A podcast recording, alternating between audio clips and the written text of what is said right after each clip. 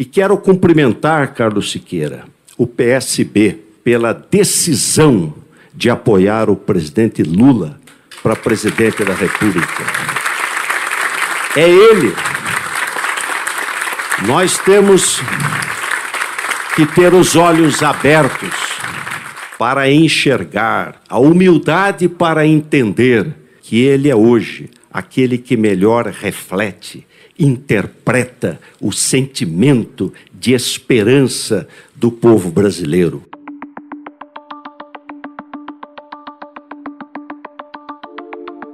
Geraldo Alckmin completou nesta quarta-feira a penúltima etapa para integrar a chapa com o ex-presidente Lula na corrida presidencial, a filiação ao PSB. A ideia, tanto do PT como de seu novo partido, é que Alckmin não seja um mero vice decorativo no governo federal. Em conversas reservadas, Lula tem afirmado querer um vice com quem possa efetivamente dividir a gestão do país. Mas, obviamente, que eu quero uma pessoa que pense ideologicamente próximo daquilo que eu penso, uma pessoa que pense economicamente próximo daquilo que eu penso, uma pessoa que pense no povo da forma que eu penso e uma pessoa que não pense em dar golpe.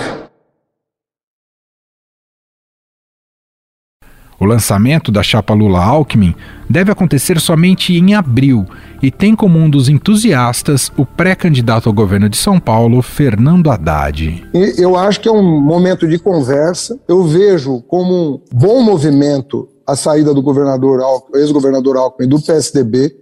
Eu acho que o PSDB se caracterizou com Dória e Eduardo Leite. Eles radicalizaram muito para a direita, apoiaram explicitamente o Bolsonaro, defendem uma política econômica nefasta para os pobres desse país. Eu acho que, sinceramente, o PSDB histórico, eu acho que não tem mais nada a ver com o PSDB atual. Aliás, esse deve ser o primeiro atrito que Lula e Alckmin devem enfrentar. Isso porque o PSB não abre mão de lançar Márcio França ao governo de São Paulo. Apesar do bom relacionamento com Fernando Haddad, Geraldo Alckmin é aliado de França, que já foi seu vice em 2014. Eu diria que o governador Alckmin, como eu tenho dito já de muito tempo, praticamente está certa a história da vice lá com o Lula porque não envolve só o acordo do Alckmin, né, tem a ver com a história de eleições de governador e, eventualmente, da história da federação, que é mais complicado ainda. Né? No entanto, a expectativa do PT e de Lula é a de que o ex-governador ajude na campanha de Haddad. Lula tem dito ver chances reais do partido conquistar a eleição em São Paulo, caso Geraldo Alckmin apoie seu candidato. Nos últimos 40 anos, Haddad, repense em política social foi nos nossos governos. E a gente vai voltar para fazer mais. Eu não sei se você está percebendo que você vai ganhar o governo do estado de São Paulo. Eu não sei se você está percebendo. Para reforçar essa parceria, a presidente nacional do PT, Gleisi Hoffmann, esteve na filiação de Geraldo Alckmin e até discursou. Esse ato de filiação ele tem um imenso significado para o futuro do Brasil. Nunca foi tão necessário somar forças e mobilizar energias em defesa do nosso país. Que esse grande movimento que se faz de unidade, de união das diversas forças que defendem a democracia e a soberania vai ser muito relevante para nós fazermos esse enfrentamento e trazer novamente o Brasil para o povo, para as mãos do povo brasileiro. Junto com Alckmin, outros tucanos históricos também devem se filiar ao PSB com a missão de engrossar o apoio à chapa com Lula. É o caso dos ex-deputados federais Silvio Torres e Floriano Pêsaro e do ex-presidente do Diretório Estadual do PSDB em São Paulo, Pedro Tobias. Precisa pacificar o Brasil, porque o país dividido, um nós, o contra nós. Ele é o único que pode pacificar nosso país. Alckmin também terá um cargo importante dentro do PSB. O ex-governador deverá assumir a vice-presidência nacional do partido. Mas qual deve ser o papel do ex-tucano na campanha e em um possível governo petista no futuro? Basicamente, partidários de Lula, que são entusiastas da parceria, acreditam que Alckmin seria uma espécie de carta aos brasileiros versão 2. A crise que o nosso país atravessa não deixa dúvida. O atual modelo econômico está esgotado. Somos um país cada vez mais endividado e cada vez menos produtivo. Ou seremos capazes de produzir mais, de fazer crescer a renda do povo, fortalecendo a nossa economia, ou continuaremos andando para trás. Outro ponto é que, com Alckmin na chapa, votos de eleitores de candidatos de centro e centro-direita poderiam ir para Lula. O ex-tucano seria uma espécie de força moderadora, capaz de agradar os empresários e agentes do mercado financeiro. E essa talvez seja a missão mais importante do ex-governador nesse momento. Não tenho dúvida de que o presidente Lula, se Deus quiser eleito, vai reinserir o Brasil no cenário mundial. Vai alargar, alargar o horizonte do desenvolvimento econômico e vai diminuir essa triste diferença social que nós temos no país. Mas a aliança de Lula com Alckmin não agradou a todos no PT. Existe uma ala que acredita que não era necessário fechar essa parceria.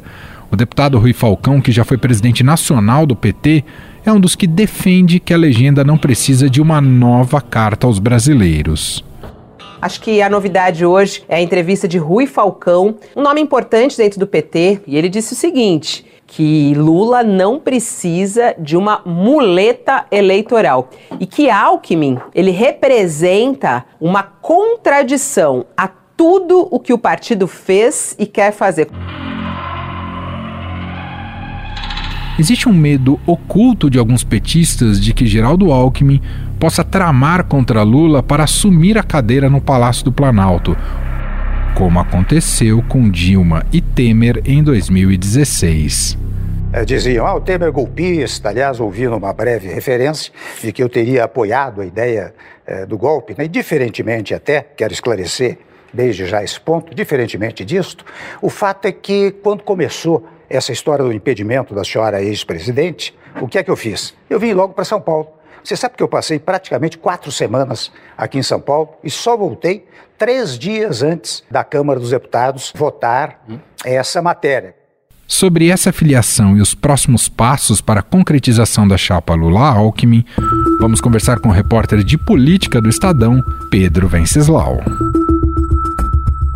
Pedro Venceslau, que está no estúdio, algo que não ocorria há muito tempo, devido, evidentemente, às restrições da pandemia. Muito bom te receber aqui, Pedro. Muito bom, prazer estar aqui de volta no estúdio, no presencial. Pedro, uh, algumas questões que eu tenho para ti, para te ouvir em relação a essa entrada do Alckmin no PSB, né? E claro que isso é um passo para depois a concretização da chapa Lula-Alckmin na corrida presidencial.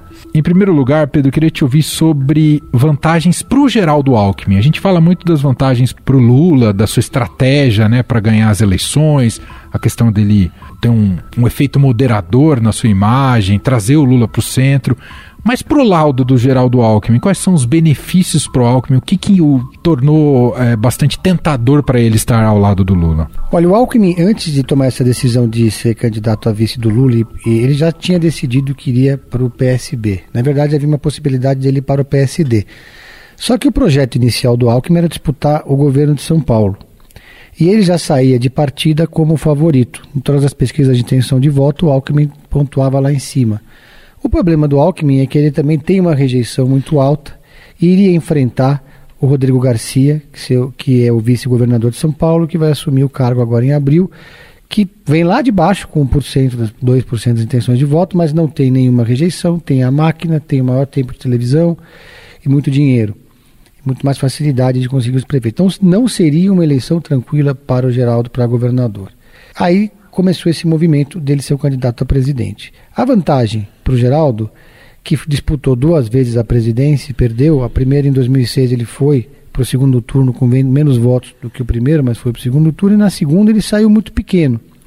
Ele era o favorito em 2018, tinha o apoio do Centrão, tinha o maior tempo de televisão, era o candidato mais rico no sentido financeiro de fundo partidário. E todo mundo achava que em algum momento ele ia eh, pontuar lá em cima. E aconteceu tudo o que aconteceu, ele terminou com 4%, pior resultado da história do PSDB. Então ele saiu pequeno nacionalmente. O Alckmin volta para ribalta. Ele, como vice do Lula, ele não vai ser só um vice, ele vai ser também um ministro.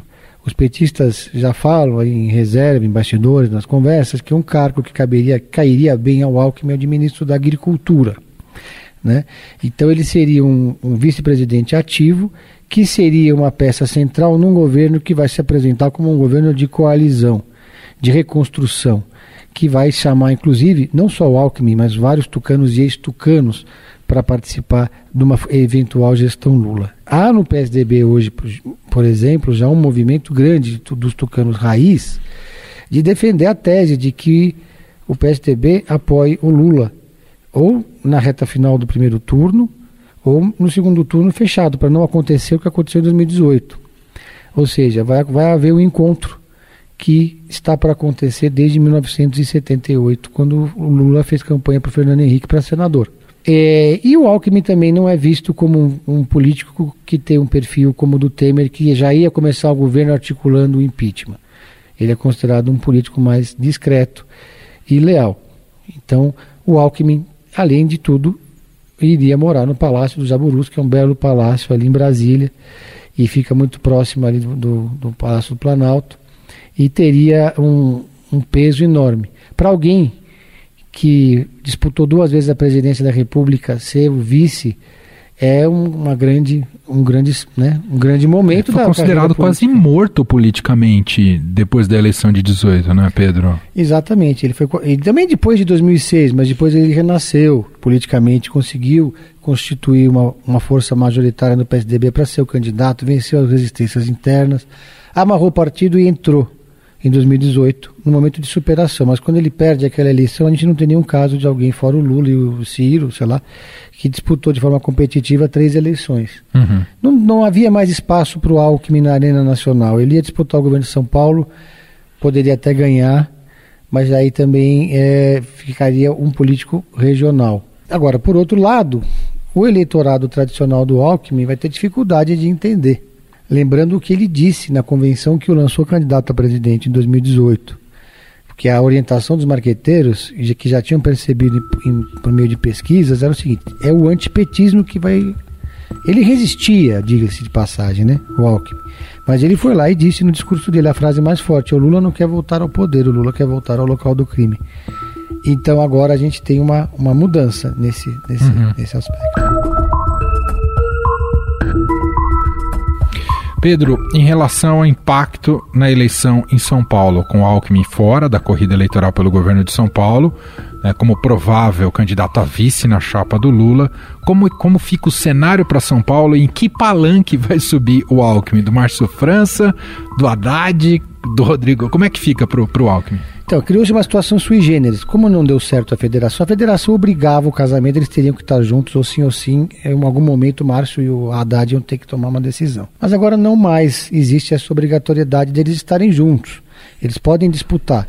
Seria ruim para os dois. Tanto é que o Bolo já percebeu isso, já abriu mão da pulou candidatura fora. dele, pulou fora e caminha para apoiar o Haddad. Eles tentam ainda fazer uma, uma composição política, o PT resiste muito o França já chegou a sugerir que o critério de escolha fosse uma pesquisa de segundo turno, porque o França aposta que ele tem menos rejeição entre os antipetistas do que o Haddad. O Haddad vai bem melhor no primeiro turno, mas chegando no segundo, o movimento antipetista, sobretudo no interior de São Paulo, ele vai crescer. E o França ele não é um candidato identificado com o PT assim como o Haddad. Mas vamos supor que não tenha jogo o que eles já estão dando como uma possibilidade é justamente essa: dois, dois palanques para o Lula e dois junto com o Geraldo. para o Lula, tudo bem. Né? Claro. Agora, o Geraldo vem para São Paulo, faz campanha com o Márcio França. O Lula vem para São Paulo, faz campanha com a Haddad. Ou então fica todo mundo junto e misturado. né? Composição dos dois, um, um candidato a, gover a, governador e outra vice, isso está descartado. O, o, que existe, os petistas, o sonho de consumo dos petistas, eles dizem isso, por enquanto, em reserva, né? Ninguém vai falar isso para não melindrar o Márcio França. Mas é que o Márcio França concorra ao Senado. Ah, Amarra, vá tudo bonitinho. Tudo encaixa. O problema é que uh, o PT e, e, o PSB não chegaram num acordo. O PSB tem dado sinais de que topa. O Márcio França dá sinais de que ele aceita uma composição, ele aceita não ser o candidato a governador. O problema é que ele quer mais sinalizações do PT, gestos. A política é feita de gestos. E o PT o tempo todo trata a candidatura do Fernando Haddad como algo que já está colocado, não admite a possibilidade de. Não trata o, o Márcio França como um candidato, que eles estão negociando um acordo. Eles estão querendo fazer uma, uma aquisição, não uma fusão. Entendi. Digamos assim. Mas o caminho mais provável, porque até porque todo mundo ali entende muito de política, é a composição, chegarem num acordo mais ou menos nisso. A gente ainda tem alguns outros candidatos que tentando correr por fora mas a eleição em São Paulo não vai ter mais muito espaço para isso, não. Ah, só para fechar, Pedro, uma última pergunta. Qual é o impacto para o PSB com a chegada do Alckmin? O que muda para o partido? O Alckmin simboliza uma guinada no partido que vai ficar, que vai ser, digamos assim, formalizada no próximo Congresso da Legenda. O PSB vai dar uma guinada, um passinho para a direita, digamos assim. Não que, não que ele vai virar um Discreto. partido. Um partido discretamente vai dar um passo rumo à social-democracia, digamos, original. Entendi. Ele vai se tornar um partido mais de, digamos, centro-esquerda, né? Não que ele, porque hoje a gente, o PSB é um partido que é um pouco um saco de gato. Uhum. Vários deputados do PSB votaram com o Bolsonaro, mas o discurso, na, na prática, o PSB ainda se, se, apresenta como um partido mais de esquerda. Então ele quer ser um polo catalisador de lideranças desse campo. Porque, além do Geraldo Alckmin, Vieram para o partido, por exemplo, o vice-governador do Maranhão, Carlos Brandão, que saiu do PSDB para vir para o PSB e vai assumir o governo do Estado no lugar do Flávio Dino, que também está no PSB. O PSB, com esse, com esse advento do Lula, cresceu muito. Vem muita gente para o PSB. E aí você tem também o, o Freixo no Rio de Janeiro, que é um candidato muito competitivo, a, eleição lá está polarizada uhum. com o atual governador. E a vinda do Geraldo, Geraldo Alckmin, Alckmin, facilita um pouco a vida do Freixo também, porque o, o Freixo ele tem o eleitorado do Rio mais conservador, mas que ao mesmo tempo é anti-Bolsonaro, acha o Freixo muito radical. Uhum. E aí você tem uma, o, o exemplo do Geraldo dessas outras lideranças, dessa mudança de discurso, impactam na narrativa que o PSB vai apresentar nas eleições. Muito bom, esse é Pedro Venceslau, repórter de política do Estadão, aqui com a gente participando do podcast. Obrigado, viu, Pedro? Obrigado, um abraço a todos.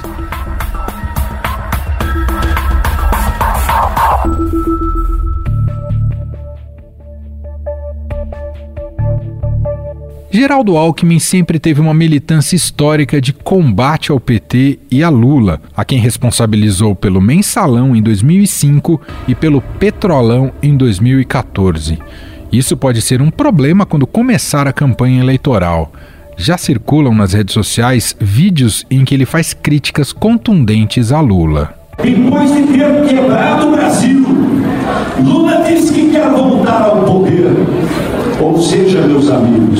ele quer voltar à cena do crime. Mas esse é só um dos problemas que o ex-governador terá que enfrentar na campanha. Na semana passada, o Ministério Público homologou a delação de um ex-presidente da concessionária Ecovias, que fala em pagamento de caixa 2 de 3 milhões de reais ao estucano.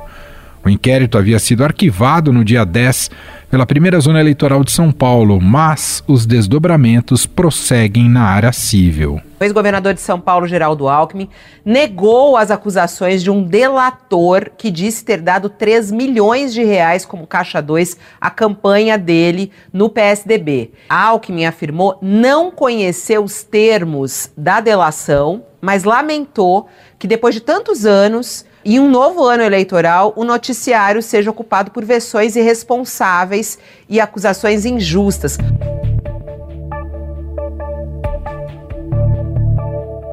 A Justiça Eleitoral também decidiu ratificar uma outra denúncia na qual Alckmin é acusado de receber 11 milhões em caixa 2 da Odebrecht, o que ele nega. Bom, para analisar esse cenário político e o papel de Alckmin na campanha de Lula, a gente vai conversar agora com o cientista político e professor do Mackenzie, Rodrigo Prando.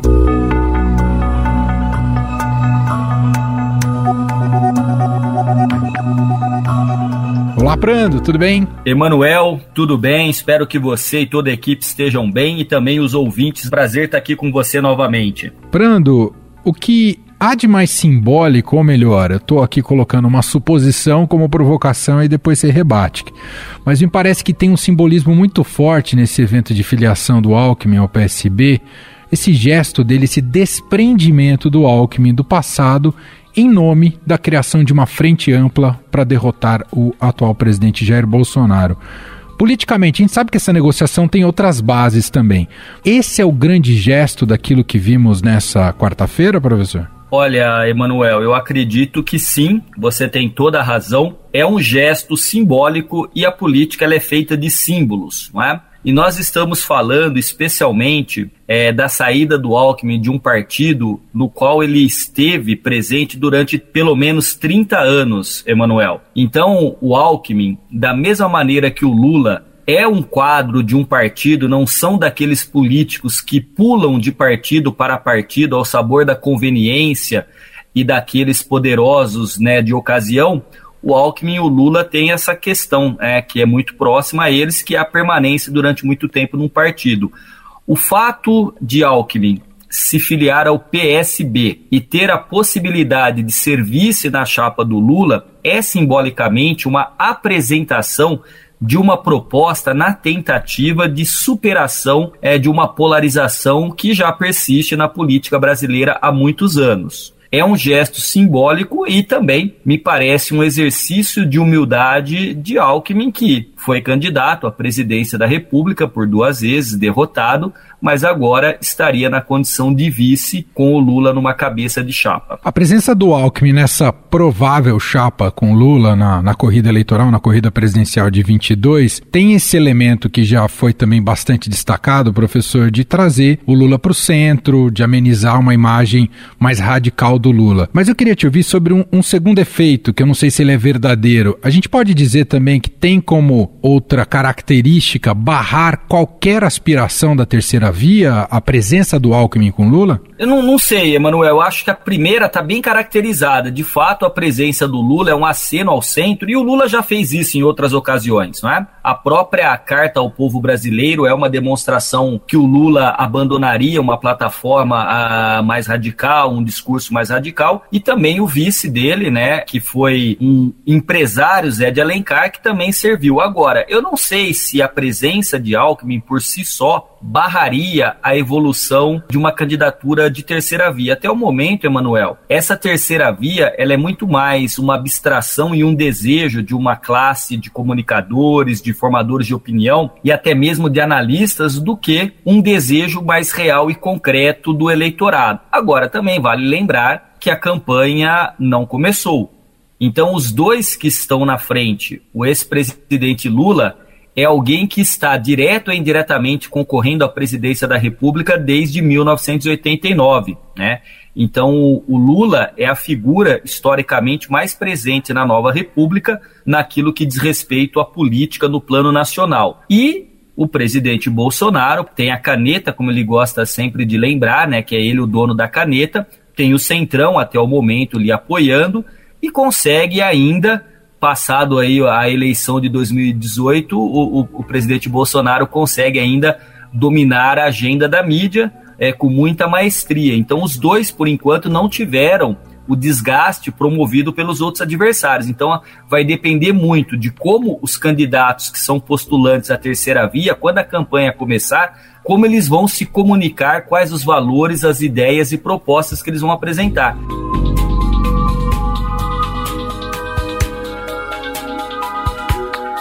Queria te ouvir, professor, um pouco mais sobre que papel deve cumprir Alckmin como candidato a vice de Lula. O senhor mesmo citou, né? O Lula teve como vice o José Alencar. Alencar foi fundamental para estabelecer essas pontes com o mundo empresarial, que naquele contexto foi fundamental para o Lula se tornar presidente e ter credibilidade como presidente.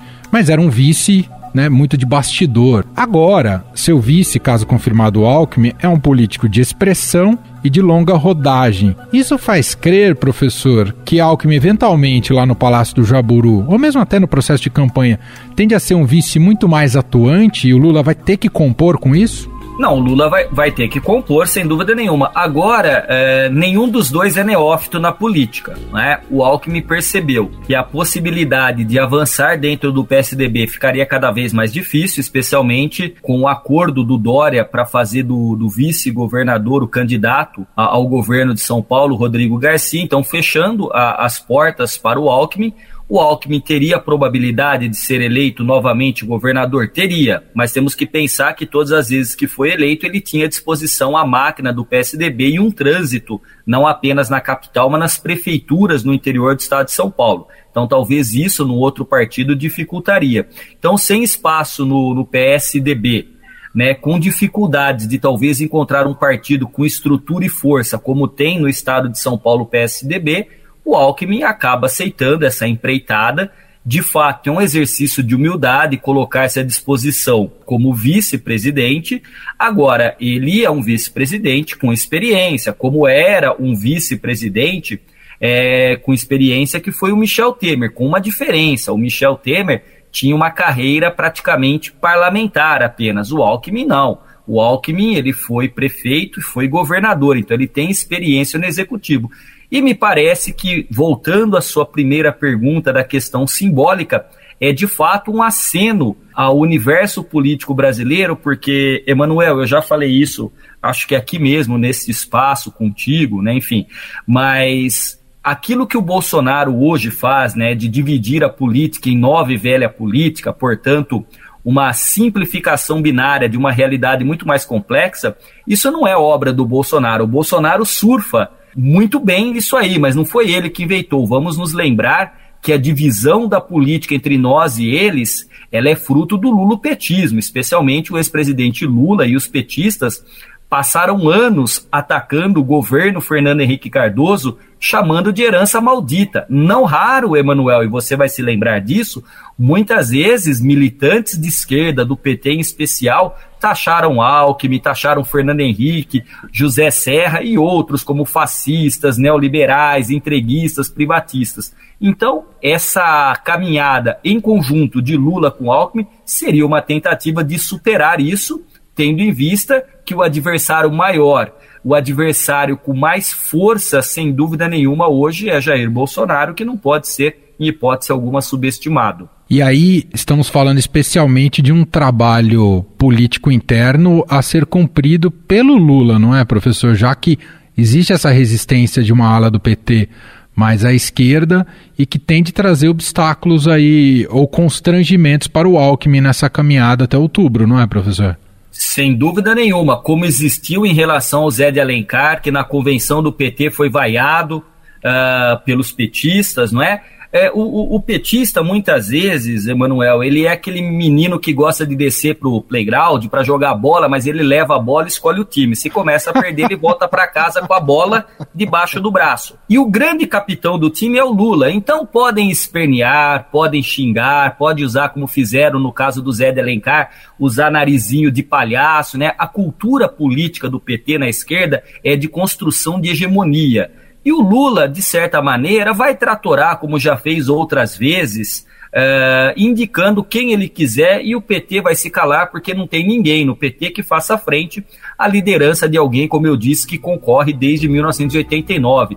Perdeu para o Collor no segundo turno, perdeu do Fernando Henrique no primeiro turno duas vezes, foi eleito no segundo turno duas vezes, fez a Dilma sucessora duas vezes e preso levou Haddad para o segundo turno com Bolsonaro. Não é uma história que vai ser desprezada e o PT não vai cometer uma loucura de contrariar o seu principal líder, porque ali quem dá as cartas sempre foi é, o Lula e continuará sendo esse ano, pelo menos, e durante um tempo ainda.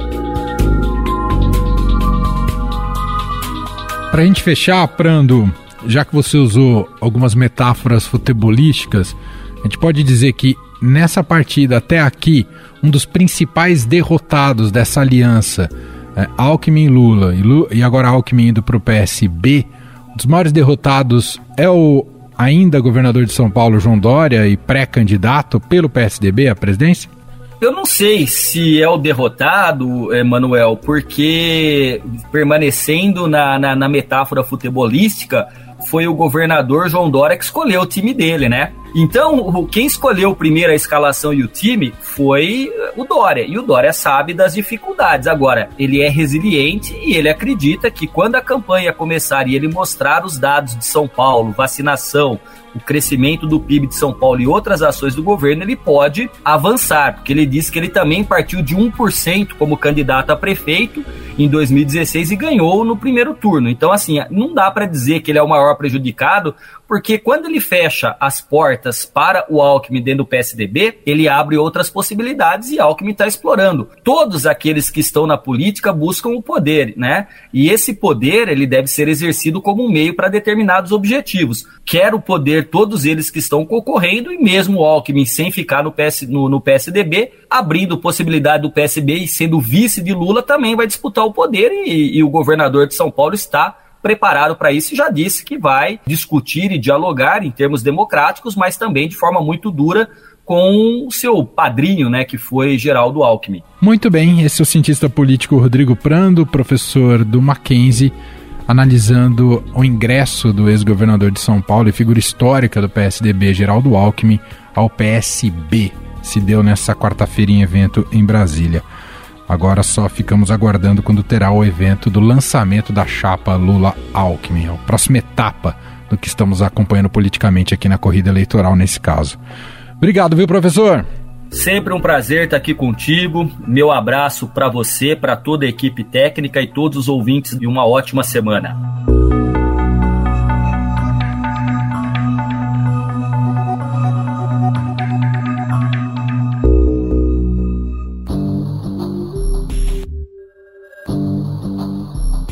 Este foi o Estadão Notícias de hoje, quinta-feira, 24 de março de 2022.